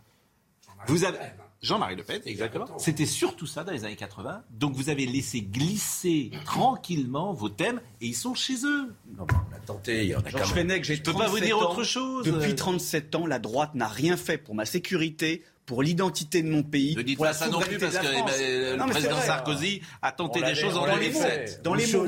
Dans les mots, pas dans les faits. quand même. Alors, dans les Zemmour, mots, pas dans les qui faits. avait été abrogé ensuite avec l'arrivée de Hollande. monumentales de Non, on peut Sarkozy. c'est pour ça justement qu'il Alors, le mea culpa. loin, c'est sûr. Zemmour. Oui, bah, vous, vous- vous êtes, en fait, vous êtes variant, vous. Maintenant, vous êtes complètement variant. Vous vouliez, tout à l'heure, vous étiez avec Macron, et maintenant, maintenant vous dites qu'on n'est pas allé assez, que vous n'êtes pas allé assez Mon loin. discours vous indispose, c'est Mais pas du tout, j'arrive à, il est moi, je me sens tout à fait équilibré dans mon propos. Je dis que nous avons une droite en France. Elle est gaulliste, elle est sociale. Non, mais non. Si, Georges, mais vous pouvez dire Mais non. c'est le passé. Vous pouvez, mais pas du tout. C'est votre mythologie. mais non. Tout Ça à n'existe l'heure. plus. Enfin, c'est Tout à l'heure, partout dans le vous vouliez être avec Emmanuel Macron, maintenant vous dites que vous n'êtes pas allé assez loin les LR et que vous avez fait des Oui, erreurs. je, je- faut vous je entendre. pense hein. qu'on n'est pas laissé loin en termes de Ah bah, lutte contre la sécurité. Mais alors allez avec, mais allez avec Reconquête Mais allez- pourquoi euh, voulez-vous que je change de crèmerie Mais, pas- Mais, mais- mais tout simplement. euh, c'est- Mais- non, mais- non, mais non, mais Je réponds, je réponds à Pascal tout simplement parce que il y a, il y a la sécurité, mais il n'y a pas que il n'y a pas que la sécurité. Une économie, notamment Oui. sur l'Europe. Et oui, mais enfin, c'est un, un clivage Oui, mais il y a fondamental. l'instruction, Vous- il y a l'école, tout Bah, ça. bah oui, tout et bah donc là-dessus, les positions sont pas les mêmes que Bon. celles du Rassemblement National. Zemmour, Zemmour, pas de mea culpa. Zemmour, pas de mea culpa. Non, non, vous êtes bien, vous ramez, mais vous êtes dans le canot, là. Bon, euh, pas, remarquable, Georges. Oui, je le prends pas comme un compliment. hein. Georges, il est... Oui, oui, non, mais il- je- non, mais Georges, mais si, vous êtes remarquable, franchement, ce matin. Vous êtes alors... si j'ai un petit peu convaincu. euh, Non. Euh, Il y, a- il y a une phrase dans- euh, que je cite Non, mais- souvent dans Les Femmes Savantes. On ne sait, après qu'il a parlé, on ne sait ce qu'il a dit.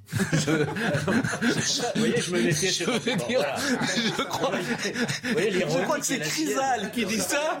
Chrysal dit ça en, en parlant de. Alors je vais pas citer celui qui dit hein. parce que parce que je veux pas vous comparer. Je crois qu'il parle de Trissotin, mais je veux pas vous comparer, bien évidemment. J'ai rien dit depuis le début, quoi. Mais c'est bien dit. Ah ben, non, oui. On ne sait ce qu'il a dit après qu'il a parlé. Parce qu'après après que, comme chacun sait, c'est l'indicatif. Bon, Euh, je voudrais qu'on écoute juste euh, Zemmour, pas de mea culpa. Si vous voulez, ce que je comprends dans tous les gens qui me disent il faut reconnaître vos erreurs, ce ne sont pas des erreurs qu'ils me demandent euh, de reconnaître. Ils me demandent un mea culpa. C'est-à-dire, ils me demandent de, de- de dire voilà, vous avez voulu imposer le thème de l'identité, vous avez voulu imposer le thème du grand remplacement, et vous vous êtes trompé. Ça, je ne le dirai jamais. Parce que je pense que c'est la vérité. Je pense que c'est le thème fondamental pour la France et c'est le danger fondamental pour la France dans les 10, 20 ans qui viennent. Alors, peut-être que je le dis beaucoup, peut-être que je le dis trop, peut-être que je l'ai dit trop rudement, mais je vous le dis, je ne cesserai jamais de le dire car je pense que c'est la vérité. Et, et- et voilà, donc euh, euh, je ne mentirai pas aux Français. Je ne, le dirai- je, je ne reconnaîtrai jamais ce qu'on veut me faire avouer.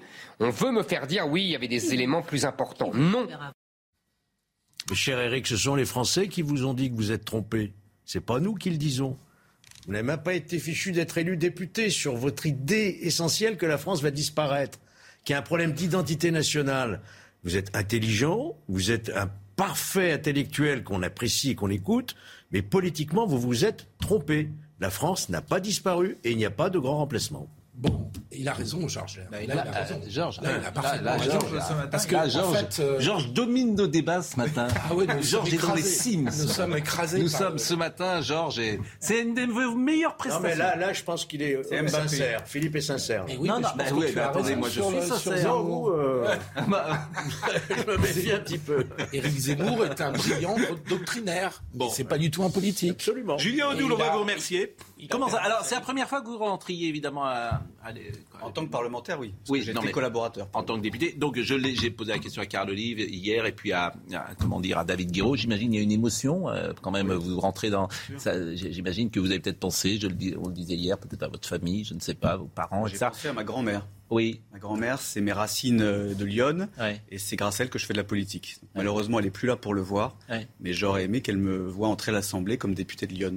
Ouais, parce que c'est pas rien, euh, je le disais, député. Je, je trouve qu'il y a une charge plus forte encore que maire. Alors, euh, quand tu rentres député, la Chambre des députés, c'est dans notre imaginaire, c'est quelque chose de très de- puissant. l'histoire. représentation La nationale. La représentation nationale, hein, C'est la vraiment. Révolution française. Hein, cas, Oui, c'est ça. C'est C'est quand quand même- 1789. c'est quand même le fait politique. Moi, quand j'étais député, Oui, mais c'est à lui. il y avait deux, deux députés du Rassemblement national. Oui. Il y avait Gilbert Collard et Oui, mais Maréchal.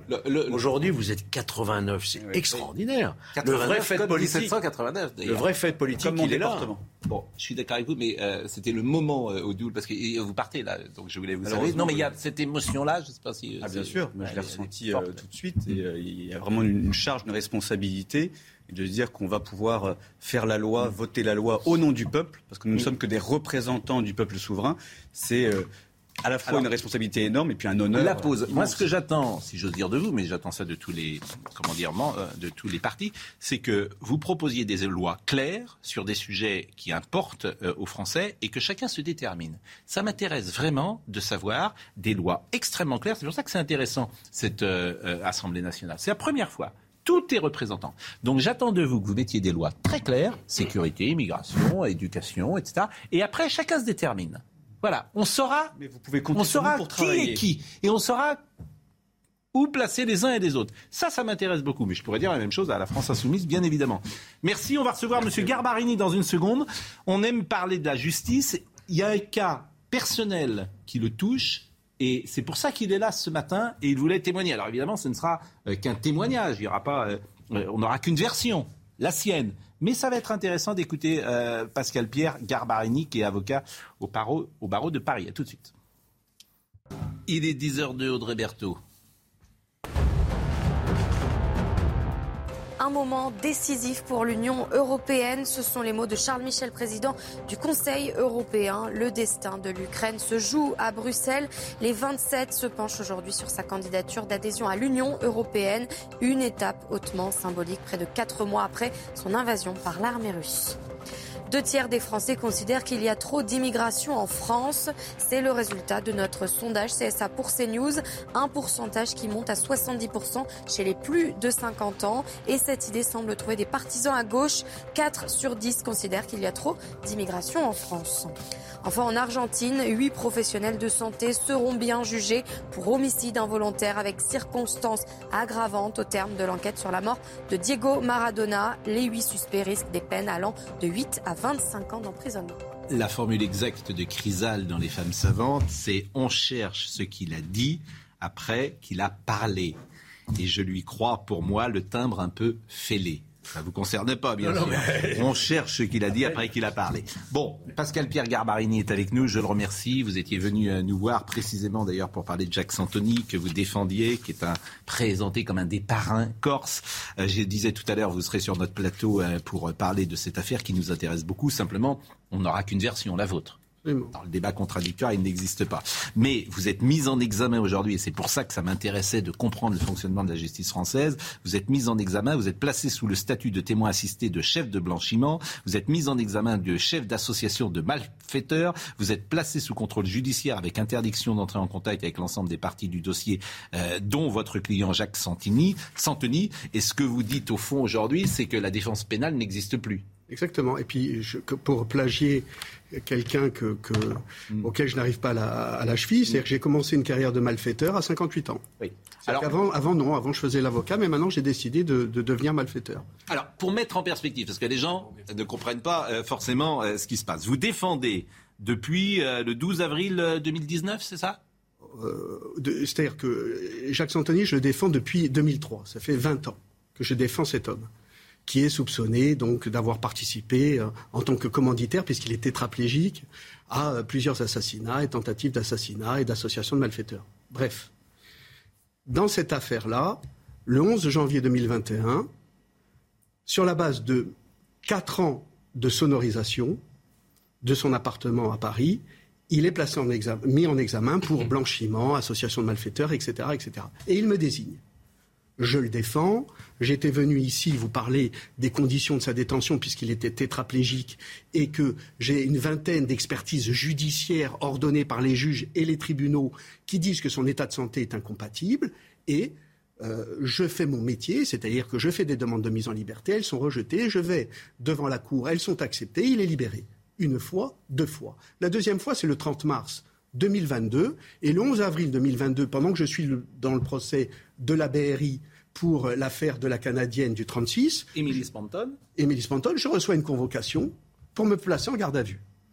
La petite histoire, c'est que je la reçois, c'était le jour où je devais plaider l'affaire.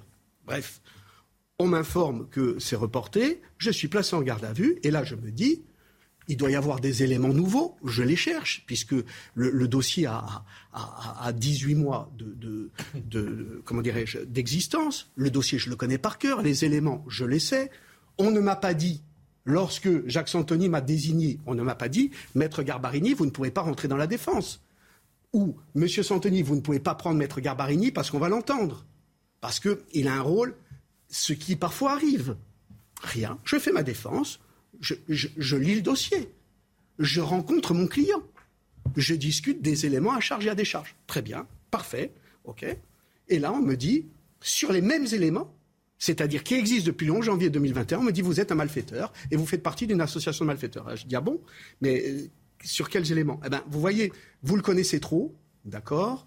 Euh, vous avez une relation de proximité? Alors j'ai dit mais qu'est-ce que ça veut dire proximité? Oui, ben, des relations amicales. J'ai dit, messieurs, madame, peu importe. J'ai dit, mais je le connais depuis 20 ans. En plus, il est tétraplégique. Quelle relation voulez-vous que j'ai? Pour moi, ce n'est pas un numéro. C'est un homme que je défends. Je ne défends pas un dossier, moi. Je ne défends pas une cause. Mais on vous reproche d'avoir touché de l'argent liquide. Qui sont déclarés.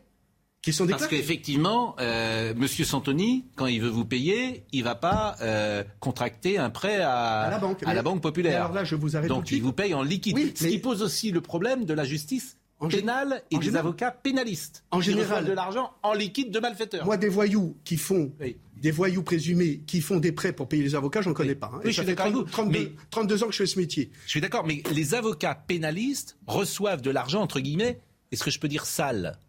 Non. J'en sais rien. Bah, je vous pose, bah, vous en savez rien. J'en sais rien.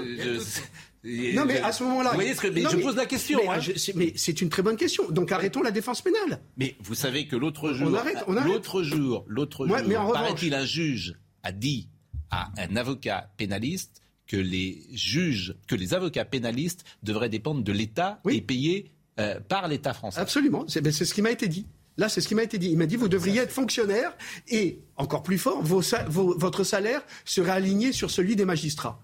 Ça, ça, vous a été dit Ça, ça m'a été dit par, la juge. par le juge. Donc ça, c'est extraordinaire. Mais ça, c'est au dossier, vous l'avez fait écrire au dossier Bien sûr, c'est la négation du métier.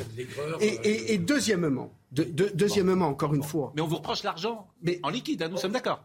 On ne me le reproche plus. En espèces. On ne me le reproche plus puisque je l'ai justifié. C'est pour ça que quand vous avez de l'argent en espèces, vous le déclarez. Ah, je le déclare, c'est soumis à l'impôt, je fais des notes d'honoraires je fais des notes d'honoraires, hmm. etc. Ah, mais, mais, alors qu'est-ce qu'on vous reproche dans ce précisément là, précisément. Alors ça, au début, c'était cet élément-là des honoraires, c'était dans une fonction de blanchiment et qui a été abandonné. Et on a, on a mis tout ça, notamment bien évidemment les honoraires, dans l'association de malfaiteurs, qui est une sorte, on le, on le dit tous, d'infraction fourre-tout qui vous permet hmm. de. D'accord. Mais, mais, mais, ou pourquoi je suis révolté? Je, suis révolté parce que, outre le fait que, bien évidemment, je déclare mes revenus, je paye des impôts, et c'est tout à fait normal. Je suis révolté parce que, qu'est-ce que ça veut dire? Ça veut dire que, à un moment donné, au bon vouloir d'une décision d'une juridiction d'instruction, l'avocat il disparaît. alors, que la personne, je le défends au fond, qu'est-ce qu'on vous reproche? D'avoir été trop brillant et d'avoir fait sortir Santoni? Peut-être. Je n'en sais rien. je n'irai pas sur ce terrain-là parce que. Trop grande proximité. Avec trop grande proximité. Mais alors, la, trop grande proximité. Parce que entre le moment où il est sorti et le moment où la mise en examen, où la convocation est arrivée, il s'est passé 11 jours. 11 jours. Donc, ce qu'on vous reproche, si j'essaye de comprendre, c'est l'association de malfaiteurs, c'est quelque chose de très précis dans la loi.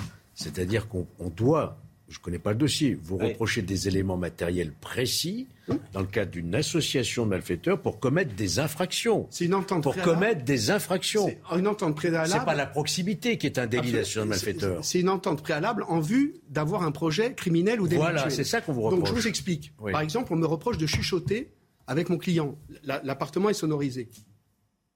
Non, mais chuchoter, je- c'est pas un délit. Eh ben, c'est- exactement ce qu'il y a dans ma mise en là, examen. ne Quand pas. vous dites l'appartement Ah de Monsieur, Santoni, monsieur, alors je vous mets pas en doute votre Non, parole, moi, je hein. vais vous dire franchement. Mais il y a des choses que les juges Moi- doivent moi- avoir. euh. Non, mais à ce moment-là, il faut- si il y a des choses qu'on les juge, il faut les soumettre. Absolument. On ne me met pas en examen avec en disant on a des dossiers dans le placard. Moi, j'ai aucun dossier dans le placard. J'ai défendu cet homme comme je défends tout le monde. Au bout de 17 mois, Non, on vient me chercher dire, en, disant, en disant on me Vous ne prend pouvez par pas nous dire que vous êtes mis en examen pour association de malfaiteurs parce que vous êtes proche de votre client. Ça n'existe pas, ça. Ça existe. J'en- qu'il y a d'autres éléments dans, la, Monsieur, dans, dans j'en suis la- dossier. J'en suis la preuve vivante.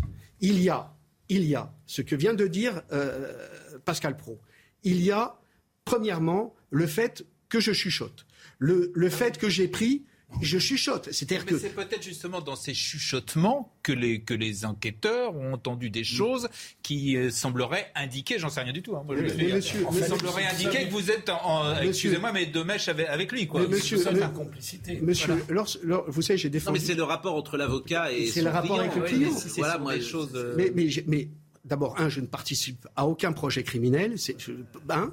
Deux, le chuchotement, vous le dites, mais le chuchotement, il n'est pas retranscrit. C'est-à-dire que je chuchote avec vous, et vous, je ne sais- vous ne savez pas. Non, mais vous ne savez pas ce que je vous dis dans le cadre de votre défense, et vous en tirez la conclusion que j'ai commis une infraction.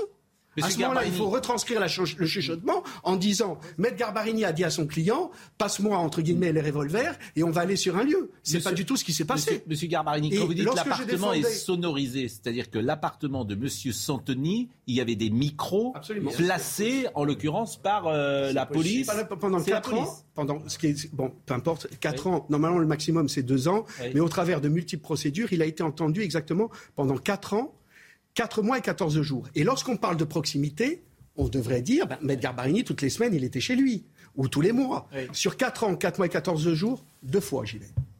Deux fois. Deux fois. Mais en France, moi, alors, je pense qu'il y a plein de gens qui sont en train de nous écouter. On peut sonoriser un appartement. Oui, ce sont depuis les lois de 2000. Mais alors, je vous explique. mais- comment ils explique. mais comment ils rentrent? Alors, Ça eh se ben, voit pas? Ah non, ils sont rentrés. Ils sont D'ailleurs, il y, a- il y a même, il y a, il y a même une anomalie dans le dossier parce qu'en fait, ils l'ont laissé le micro parce qu'en en revanche, comme Santoni avait changé la porte de la, de la serrure de la Ouais. porte, ils n'ont pas pu récupérer le micro. Mais donc, il a, il a été entendu pendant quatre ans. Donc, on sait tout sur sa vie médicale. Oui. On sait tout sur sa vie sexuelle. On sait tout sur sa vie privée. Oui, mais ça, si c'est pourquoi pas Si l'État, si c'était un terroriste, si l'État, moi, je, je- Sauf- c'est la loi. La loi le permet. La loi permet, elle permet d'écouter, mais elle, ne per- elle permet d'écouter par rapport à une infraction. Est-ce que ça vous, ça vous ferait La plaisir Vous- dérivant, vous, là, oui. si- vous êtes poursuivi, je ne sais pas pour vol. Non, mais Monsieur Santoni, Monsieur Santoni, le profil de Monsieur Santoni, euh, est- D'accord, mais ça ne ju- il a été condamné par euh, la justice française déjà? en 2008. Oui. Et, et c'est, c'est- il a 2008. été condamné. D'accord. Il a été- 2008, de- 2008 pour une association de malfaiteurs. Donc, en- de- depuis 2008, on est en 2022. Mais peu importe. Moi, je ne suis pas par- venu parler Donc de il fait pas. Non, non, mais Je c'est intéressant de voir moi. le profil. Oui, mais euh, je suis d'accord. Moi, c'est moi, moi, je me retrouve dans Oui. une situation qui est quand même. Donc aujourd'hui, je suis empêché de le défendre. Mm. Aujourd'hui, Jacques Santoni n'a plus d'avocat. Et moi, si vous voulez. Parce qu'on vous reproche peut-être d'avoir été trop, je l'aurais dit, trop. Vous trop pouvez bon, faire appel hein, si dans la dire. chambre d'instruction. Mais vous inquiétez pas, j'ai des avocats et je vais, comme je me défends ici, vous vous doutez bien que je me suis défendu et je vais me défendre encore. Et ils vont pas tomber sur un ingrat. Ça, c'est moi qui vous le dis. Et- Mais en revanche, ce que, ce que je veux dire, c'est que mon propos, il est, pas- il, n'est- il est personnel, mais pas que. C'est qu'aujourd'hui, la défense pénale, elle est fragilisée. À partir du moment où vous dites, Oui. vous vous rendez compte, vous dites, ah ben, l'avocat, il chuchote euh, euh, à l'oreille de son client. Mais quand j'allais voir Yvan Colonna, quand j'étais son avocat, je lui chuch- chuchotais tout le temps à l'oreille. Pourtant, j'étais dans un parloir avocat à la prison, à Fresnes, mais parce que je me disais, il y a peut-être des micros, et on n'a pas à savoir, on n'a pas à connaître quelle est ma stratégie de défense. Et pourtant, j'étais pas en train de prévoir une évasion. Ça fait partie du jeu. Si on peut plus jouer avec les cartes de la défense, vous verrez, et je ne vous le souhaite pas, comment vous ferez avec votre avocat si vous avez besoin un jour? Vous voudriez que ça se passe comme Non, cela? non, attention, j'ai essayé de comprendre. Nous, non, on est, simplement voilà, que que peut-être peut-être je que ne dans vous le, accuse pas, mais je- Voilà, je- de- je vous explique que la peut-être que situation. dans les chuchotements, En tout cas, euh, cette histoire m'intéressait. C'est que peut-être, je- c'est une hypothèse, j'y connais rien, je ne connais pas le dossier. Peut-être que dans vos chuchotements, ils ont entendu des choses qui indiqueraient que vous êtes euh, que vous, euh, La- oui, vous pouvez être accusé d'association de malfaiteurs. la Voilà ce que réponse, je disais. la- la Mais j'en réponse- sais rien. hein, j'ai- la réponse est non, et je ne Ah bon, voilà. chuchote Vous êtes pas. avocat depuis combien de temps 32 ans. C'est les avocats pénalistes, euh, effectivement. C'est c'est très. Moi, je trouve que c'est très intéressant de vous écouter. Je le répète, on n'a qu'une version. Bien sûr, non, c'est non, la mais- vôtre. hein, euh, en toute chose, il faut euh, la Et- version et- et- contradictoire. Et, et faites venir des avocats fiscalistes. Ils vous expliqueront ce qu'ils vivent également. Parce que fiscalistes, oui, sur les, optima- les, optima- les optimisations fiscales. Oui. Aujourd'hui, on, on considère qu'ils font des abus de droit et on les soupçonne ensuite de blanchiment. Et ils sont placés en garde à vue. Aujourd'hui, quand on parle, rien qu'au barreau de Paris, tous les jours, il y a 5 à 6 perquisitions dans les cabinets d'avocats. Et pas que les pénalistes. On va, on va vraiment dans une situation où la défense n'est plus possible. Le secret professionnel, nous l'avons vu, il est foulé aux pieds. Le secret professionnel, ce n'est pas encore une fois pour les avocats qu'il existe. C'est pour les clients. Ce sont les clients qui ont besoin du secret professionnel. Si demain vous avez commis quelque chose ou non, il faut bien que vous l'expliquiez à votre avocat pour qu'il vous défende. Et cela aujourd'hui s'est battu en brèche parce que il y a des sonorisations. Ah ben il chuchote, etc., etc. Où on va? Ce qui est quand même, ce qui est quand même fou. C'est une vraie question. Non, non, mais, bah, bah, c'est mais c'est pour ça que je vous ai demandé de venir ce matin. Je trouve Sur que ça fait partie des sujets qui m'intéressent. professionnel, c'est une Ouais. vraie question. Bien sûr, et on l'a vu dans l'affaire euh, Herzog-Sarkozy, Oui, bien évidemment. et où les le- fadettes d'Éric et les- Dupond-Moretti. Exactement, on l'a vu également. Ouais. Bon, Ouais. euh, c'est passionnant. Audrey Berthaud. La SNCF va mettre en vente 500 000 places supplémentaires dans les trains cet été afin de répondre à la demande record. Selon le PDG Jean-Pierre Farandou, les trains sont selon lui complets les jours de grand départ, mais il reste des places en dehors de ces périodes. En Afghanistan, le bilan s'alourdit d'heure en heure. Au moins 1000 personnes ont été tuées et des centaines d'autres blessées dans le séisme qui a secoué le sud-est du pays. Le tremblement de terre a touché les provinces de Paktika et de Khost à la frontière avec le Pakistan. Enfin, en sport, à 20 ans, Léon Marchand est le nouveau leader de la natation française en remportant le 200 mètres 4 nages au mondiaux de Budapest. C'est sa troisième médaille de la compétition, la deuxième en or. Prochain rendez-vous, les Jeux Olympiques de Paris en 2024 parce qu'on était dans le chapitre Zemmour et puis c'est vrai qu'on vous a écouté et c'était très très intéressant. Je voudrais qu'on parle également de l'écriture inclusive, mais euh, Audrey parlait de la SNCF. Il y a un dysfonctionnement euh, que je trouve terrible. Euh, on est le 23 juin, mais pas au 24 juin d'ailleurs ou 20, 24 juin, mais 23 juin, mais mais depuis quasiment le 1er juin, tous les trains, vous entendez bien, tous les trains de la SNCF qui partent de Paris pour l'ouest de la France sont complets le vendredi et le samedi euh, des week-ends d'été. Tous les trains. Vous ne trouvez pas un train Paris-Biarritz, Paris-La Baule, Paris-Saint-Brieuc, Paris le, le, vendredi et le samedi. Je ne sais pas comment ça se passe, mais c'est vrai que ça pose un... Comment Les gens réservent très longtemps à l'avance. Ils réservent, mais surtout ils réservent, ils font cinq réservations. Ils font cinq réservations parce qu'en ah oui. plus aujourd'hui tu euh, tu peux enlever euh, ta réservation etc. Donc il y a un système qui est assez compliqué, c'est-à-dire que tu veux partir euh, à Bordeaux vendredi prochain, tu ne peux pas. Et je voulais y aller. Alors il faut attendre. tu voulais en parler.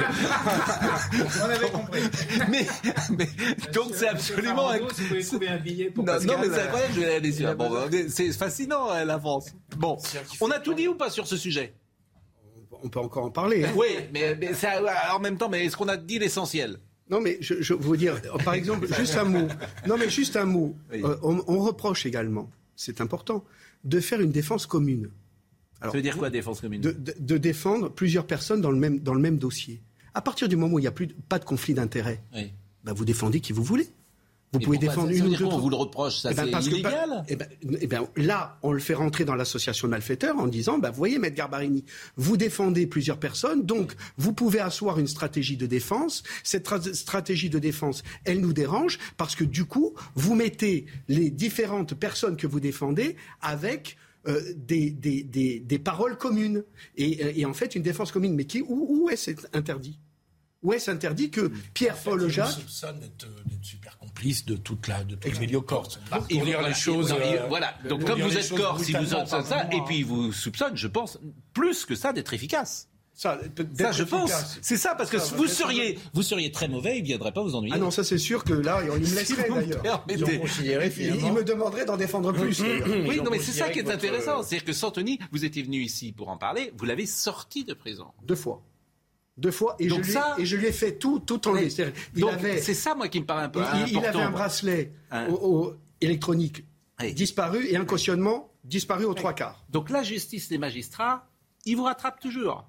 Ben, surtout là, c'est pour il- ça que je parlais de fragilisation, parce que c'est c'est de, de la défense pénale. Mais je donne pas mon sentiment évidemment sur un sujet, je, je n'ai que votre version. Bien évidemment, donc je suis prudent. Euh, juste un mot. Avec le, le banditisme corse. euh, À quel titre? Vous croyez que j'ai besoin je- Moi, mais écoutez, je vous oui, explique. voilà, je suis 32 ans. Ça fait Euh, 32 non, ans que je suis. à- je- Non, mais je, je- je vais vous répondre. Ça fait 32 ans que je suis à Paris. C'est le principe Moi, d'un j'ai- avocat moi, moi, j'ai un pénaliste. cabinet, j'ai un cabinet d'ailleurs qui fonctionne à hauteur de 95% avec une clientèle parisienne et entre guillemets étr- étrangère européenne.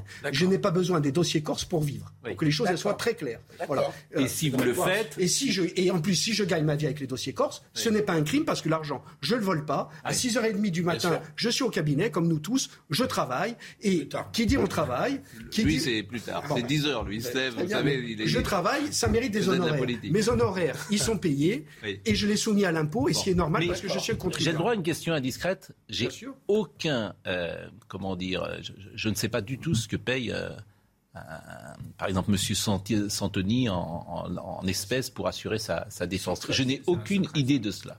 C'est eh ben, c'est un secret professionnel. Oui, mais, ça, fait pas- non, mais ça fait partie du secret Oui, bien sûr, mais, On a- mais- mais je n'ai aucune idée. Je ne sais pas s'il vous donne 50 000, 100 000, 200 000, je n'en sais absolument rien. La- la- la- alors je vous notoriété explique. de l'avocat. Je Oui. vous explique. Je vous explique parce que il y a des, il y a, il y a une définition. L'honoraire est calculé selon la complexité du dossier, Oui. le, le, le, le statut de l'avocat, Oui. d'accord, et les facultés contributives du client. Voilà, c'est les trois définitions. C'est quoi le statut C'est quoi le statut j'avais appris, par Le- exemple, La ça- notoriété. La notoriété. Voilà. Tout. Donc, euh, c'est tout. Et, et ça me paraît. Allez, on avance. Éric Zemmour, parce qu'on n'a pas fini, euh, je voudrais qu'on l'écoute alors sur Reconquête, puisqu'il euh, il continue Reconquête, ce qui va vous faire plaisir. euh, eh oui, parce que vous- on va retrouver Georges Fenech. Là, vous êtes un petit peu dans ce quart d'heure, un Parce petit qu'il peu. veut reconquérir. Mais bon. Oui. Écoutons, écoutons. Ça, Je continue, ça c'est une première chose. Et deuxième chose, je vais marcher sur mes deux jambes. L'un, la politique active, les élections, etc. Deux, l'analyse, c'est-à-dire la réflexion, c'est-à-dire euh, euh, le, le côté, le combat culturel, le combat idéologique. Moi, je veux mener les deux combats. Bon, je sais pas comment il va le faire politiquement. Il pouvait le faire d'ailleurs en étant euh, sur les plateaux de télévision, la deuxième. Mais le premier, bon. En revanche, il a voulu, et ça sera la dernière fois que je, on l'écoutera ce matin, le cordon sanitaire qui a explosé. Et ça, ça vous concerne peut-être. Euh, personne n'a vu venir le fait que le cordon sanitaire, euh, vous savez ce fameux cordon sanitaire qui faisait que depuis 30 ans, euh, la droite s'interdisait de voter pour le Rassemblement national, la droite LR, hein, ce qu'on appelait le RPR et l'UDF auparavant, les Chiraciens, là, vous voyez tous ces gens-là, et qu'aujourd'hui, ce cordon sanitaire a en partie sauté pas complètement, mais il a en partie sauté. On le voit. Alors, moi, j'y vois, moi, j'y vois. euh, moi, je, vais- je- d'abord, d'abord, je veux dire que je m'en réjouis, parce que vous savez bien, vous m'avez écouté pendant deux ans, vous savez bien que depuis 20 ans, c'est mon combat. Depuis 20 ans, je dis que ce cordon sanitaire est inopérant, qu'il doit sauter, que euh, c'est le peuple de droite qui doit se rassembler, que le- ceux qui défendent la France doivent se rassembler, et qu'il est ridicule d'ostraciser comme ça, de diaboliser le Rassemblement national et, tout et tous les gens qui défendent les idées euh, identitaires de, lutte contre l'immigration et l'islamisation de la France. Donc, c'est moi, je m'en réjouis, évidemment. Georges Fedek, vous, vous n'êtes pas sur cette ligne. Vous, dans une élection législative, entre un candidat macroniste et un candidat du Rassemblement national, vous, vendez, vous votez pour le candidat macroniste. Oui. Oui, Oui, je suis clair, moi. oui, c'est ça. Oui. Ça vous surprend? Non, ça ne me surprend pas, mais ce qui me surprend pas, c'est que vous le ayez que Rassemblement- 65 députés de Le Rassemblement national n'a pas le monopole du patriotisme ou de Et la pourquoi vous vous sentez plus proche d'Emmanuel Macron, par exemple, que du Rassemblement national? Parce que saisis d'abord- d'abord, c'est toute une histoire. Et je vous rappelle que le Front National s'est construit 72. contre la droite et contre le gaullisme. 72. Après, il a évolué. C'est ce que je disais. Le Rassemblement national, il n'y a pas le Front National de Oui, Jean-Marie mais Le bon, le Parti communiste d'aujourd'hui, c'est pas le Parti communiste de Staline. Bon, tout- On est- moi, je viens. Vous voyez, vous pourriez dire effectivement aujourd'hui. vous avez raison. Au PC aujourd'hui. Aujourd'hui, par exemple, aujourd'hui, vous trouvez que les idées que vous défendez Oui, parce sont que plus je proches d'Emmanuel Macron, par exemple, que de Marine Le Oui, parce que je suis plus européen. Je, je suis très attaché à l'idée- européenne. Je ne crois pas que ce soit le cas du Rassemblement national, qui est souverainiste. Vous voyez Bah, Non, mais voilà c'est une un bon question. argument, ça, c'est Euh, un bon je ne pense pas qu'il faille aller vers une immigration zéro. Je pense que c'est absurde et ça n'est pas souhaitable.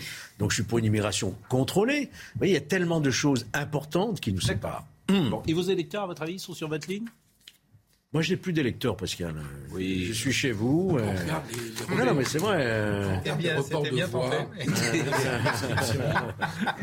On regarde les reports de voix dans les circonscriptions, on constate que l'électorat de droite est très divisé.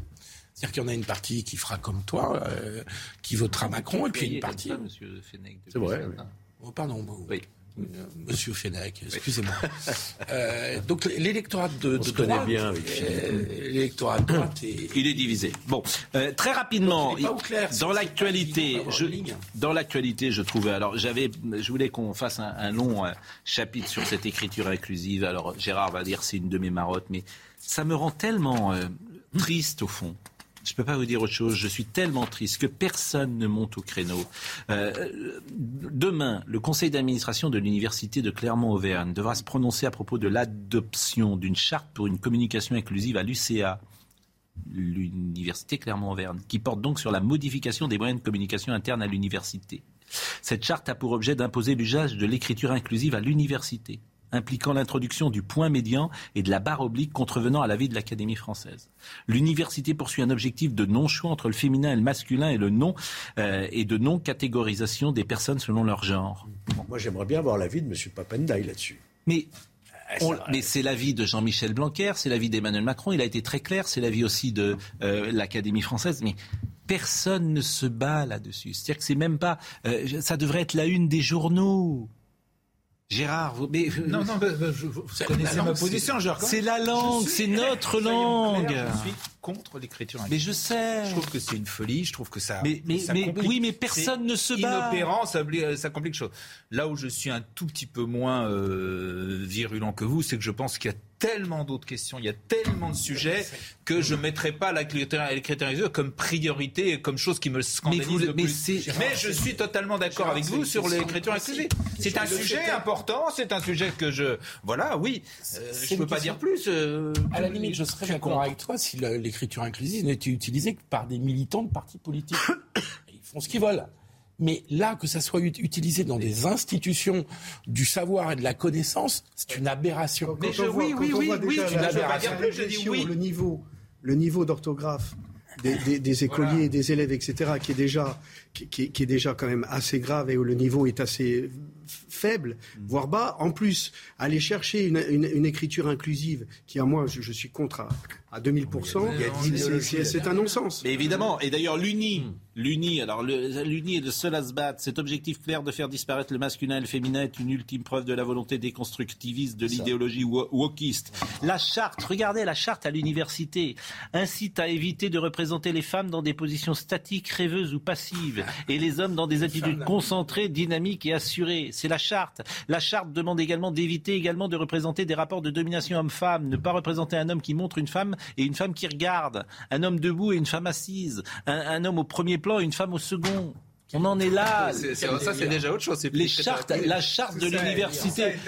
Mais, absurde, mais, mais, mais euh, vous, mais, tous- mais vous voulez qu'on vous. Mais, Mais je veux rien du tout, parce que je dis que je suis contre. hein. Mais là, vous n'avez pas recommencé. Mais- c'est- Je vous dis, je, oui, je- mais je je trouve suis ça- contre, et en plus, je trouve que Et ce qui des- m'étonne, ce qui m'étonne c'est ces gens qui- Pour parler euh, clair, ça vient d'une euh, entre guillemets d'une partie de la gauche, d'une certaine gauche, alors que c'est le type même de mesure qui est d'un élitisme et, et, entre guillemets antisocial, parce Mais que ces c'est gens- ça complique encore et notamment pour les gens qui ont le gens- plus de qui peuvent avoir le plus de difficultés avec le maniement de la langue française, qui est déjà une langue extrêmement compliquée, ça la complique encore. Ces Donc c'est de la folie. Voilà, c'est nos- tout ce que je dis. Ces Voilà. gens On marche sur la tête. Ces gens instruisent nos enfants. Vous vous rendez compte Non, là, c'est l'université, donc c'est pas vraiment nos enfants. Ils sont quand même. Bah, ils ont 18 ans. Ils ont 18 C'est nos ans. Mais ils ont c'est des 18 grands ans. enfants. Ils ont 18 ans. Papendiaï, euh, qui est Bernardo depuis le début, euh, qu'il a été nommé, il parle pas. Donc il dit pas, il parle. Mais non, mais c'est Bernardo. il Oui, on aimerait bien Bon. J'aimerais l'entendre sur des sujets Oui, comme ça. oui. Euh, L'ancienne ministre, Madame Vidal, des universités. Mais, mais elle a laissé tout faire. Mais Non, comment Elle était contre. Elle était contre. mais elle, est, mais elle est intervenue à l'IEP de Grenoble. On avait reçu ici à l'IEP de Grenoble ce qui se passait avec ce professeur. Enfin, c'est Alors, incroyable ce qui se passe dans les universités. Sans vouloir, sans Audrey vouloir les défendre. Audrey simplement, il faut savoir que l'université, c'est quand même un sujet un peu particulier. Chacun sait qu'il y a une certaine autonomie des Bien universités, bah d'ailleurs, qui a été concrétisée par la loi, qui est une bonne loi de Madame Pécresse. C'était Madame Et donc, Pécresse, oui. voilà. Et donc, c'est difficile pour un, pour un État d'intervenir sur les universités. Bon, sur chacune des universités. je trouve ça, je- c'est la- c'est tellement la démission. en fait. C'est tellement la démission. Vous êtes Vous, démi- décentralisateur ou vous n'êtes pas vous voulez que chacun écrive comme il veut? Non, je. non, mais c'est, c'est- euh, voilà. Et puis, euh, non, il n'y a plus de langue française. On a mis des siècles à avoir une langue française, et il y a des, des, des, des, des- des jeunes gens qui veulent la déconstruire, et vous vous dites rien, vous êtes sur votre chaise. Audrey, Audrey Berthaud, il est 10h30. Les dynamistes sont contre. Mais tout le monde est contre. On est d'accord. Sauf quelques illuminés que tu retrouves dans des universités. Voilà, tout le monde est contre. Bien évidemment, Audrey les Berthaud. linguistes universitaires. ES. 25 départements placés en vigilance orange aux orages dans le nord-est du pays. Une nouvelle salve d'orages violents est attendue à la mi-journée sur le centre-est et qui va se propager vers le nord-est dans l'après-midi. La ministre des Outre-mer, Yael Braun-Pivet, sera la candidate de la majorité à la présidence de l'Assemblée nationale mardi prochain. Ce serait une première en France qu'une femme accède à la fonction de présidente de l'Assemblée. Enfin, Vienne retrouve sa première place au classement des villes les plus agréables du monde, comme en 2018 et en 2019. Les experts ont récompensé la stabilité de Vienne, son offre éducative et médicale, ainsi que la qualité de ses infrastructures. Audrey, bonne fête. Merci Pascal. J'ai cru que vous alliez oublier. Ah bah non, c'est la Saint-Audrey. Et alors, vous savez qui a 50 ans aujourd'hui? Zidane. Zi- Exactement. Zi- Zine. Est-ce que Zidane est le plus grand joueur de tous les temps de football? Maradona, le plus grand joueur. Non, français. français. Ah, français, oui. Maradona, ouais. Ça, c'est une bonne question. Avec Platini, Platini, ça se Platini. discute. ouais. Platini. Platini, Pas. copain. C'est terminé. Et, euh, Mbappé. et bah, bah, Mbappé, il, vient, il commence. Bon, euh, on salue d'ailleurs tout le football corse. Claude Papy, euh, Claude bien Papy. évidemment en tête. Je veux dire Charles Orlanducci, euh, Paul Marchioni. Paul, bien sûr. C'est la grande équipe de 1978. Caz, euh, Fanfan Félix, Enfant Félix, le 9. bien évidemment, qui avait marqué contre Carl Zeiss. Plusieurs buts. Euh, on, est, euh, on, est, on est en retard. Euh, Justine Cerquera a été avec nous ce matin. Audrey Missirac a été à la réalisation. Jean-François Couvlard était au son. Agathe Bourdeau était à la vision. Marine Lançon et Justine Carcera, étaient avec nous. Et Jean-Marc Morandini dans une seconde. Hey, it's Danny Pellegrino from Everything Iconic. Ready to upgrade your style game without blowing your budget?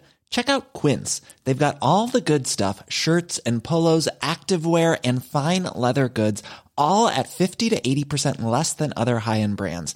And the best part? They're all about safe, ethical, and responsible manufacturing. Get that luxury vibe without the luxury price tag. Hit up quince.com slash upgrade for free shipping and 365 day returns on your next order. That's quince.com slash upgrade.